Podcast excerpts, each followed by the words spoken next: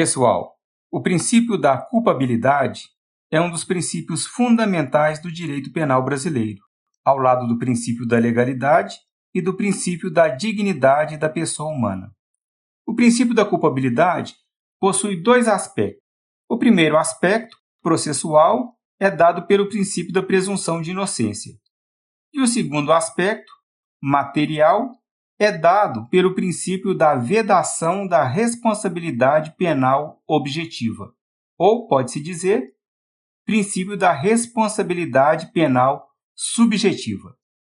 Rapidamente, porque o nosso objetivo aqui não é estudar o processo penal, o princípio da presunção de inocência ou presunção de não culpabilidade assegura que ninguém será considerado culpado até o trânsito em julgado de sentença penal condenatória. Dito de outra forma, ninguém poderá sofrer as consequências de uma imputação penal enquanto houver alguma possibilidade de recurso capaz de o absolver, no todo ou em parte. Este princípio é de suma importância para o processo penal, porque transfere para o órgão acusador, que na ação penal pública é o Ministério Público e na ação penal privada é o querelante, o ônus da prova, ou seja, a obrigação de provar o alegado, beneficiando o acusado em caso de dúvida, pelo princípio do indúbio pro réu. Mas o que nos interessa agora é o segundo aspecto, o aspecto material, substantivo ou essencial do princípio da culpabilidade, segundo o qual, para que se configure a prática de uma infração penal, é necessário provar, além da sua autoria e materialidade, que o agente, o autor da infração penal, agiu com culpa, aqui entendida como culpa em sentido amplo. A culpa em sentido amplo é aquela que engloba o dolo, que se traduz na vontade consciente do agente de realizar ou de assumir o risco de produzir o resultado criminoso, e a culpa em sentido estrito, quando o agente não quer e nem assume o risco, mas dá causa ao resultado criminoso por agir com negligência, imperícia ou imprudência que são as três modalidades de culpa em sentido estrito. O que se quer dizer com isto é que o direito penal não admite, via de regra, a responsabilidade penal objetiva,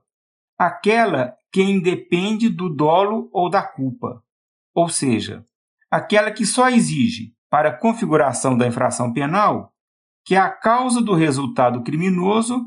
seja a conduta do agente, não importando a sua íntima motivação ou seu modo de agir. Mas cuidado, porque a lei das contravenções penais não só admite, mas tem como regra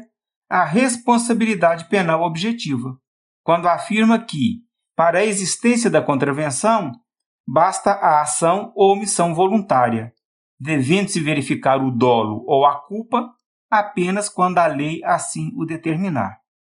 Entretanto, essa disposição é letra morta, no sentido de que, na prática forense, os nossos tribunais não admitem a responsabilidade penal objetiva, nem nas contravenções.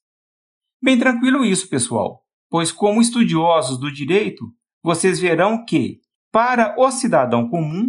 a responsabilidade subjetiva, aquela que depende da culpa em sentido amplo, é regra não apenas no direito penal, mas em todos os demais ramos do direito. Prestem atenção nas expressões utilizadas pelo direito. A palavra objetivo diz respeito àquilo que acontece no mundo exterior, e a palavra subjetivo àquilo que é próprio de uma pessoa individualmente considerada. Portanto, a culpabilidade no direito penal se refere à motivação íntima da pessoa, que é o dolo, ou ao seu agir descuidado, que é a culpa em sentido estrito, e não ao simples vínculo porventura existente entre a conduta realizada e o resultado obtido, que é uma característica da responsabilidade penal objetiva. Bem, no próximo podcast falaremos mais sobre as modalidades de dolo e de culpa em sentido estrito. Até mais.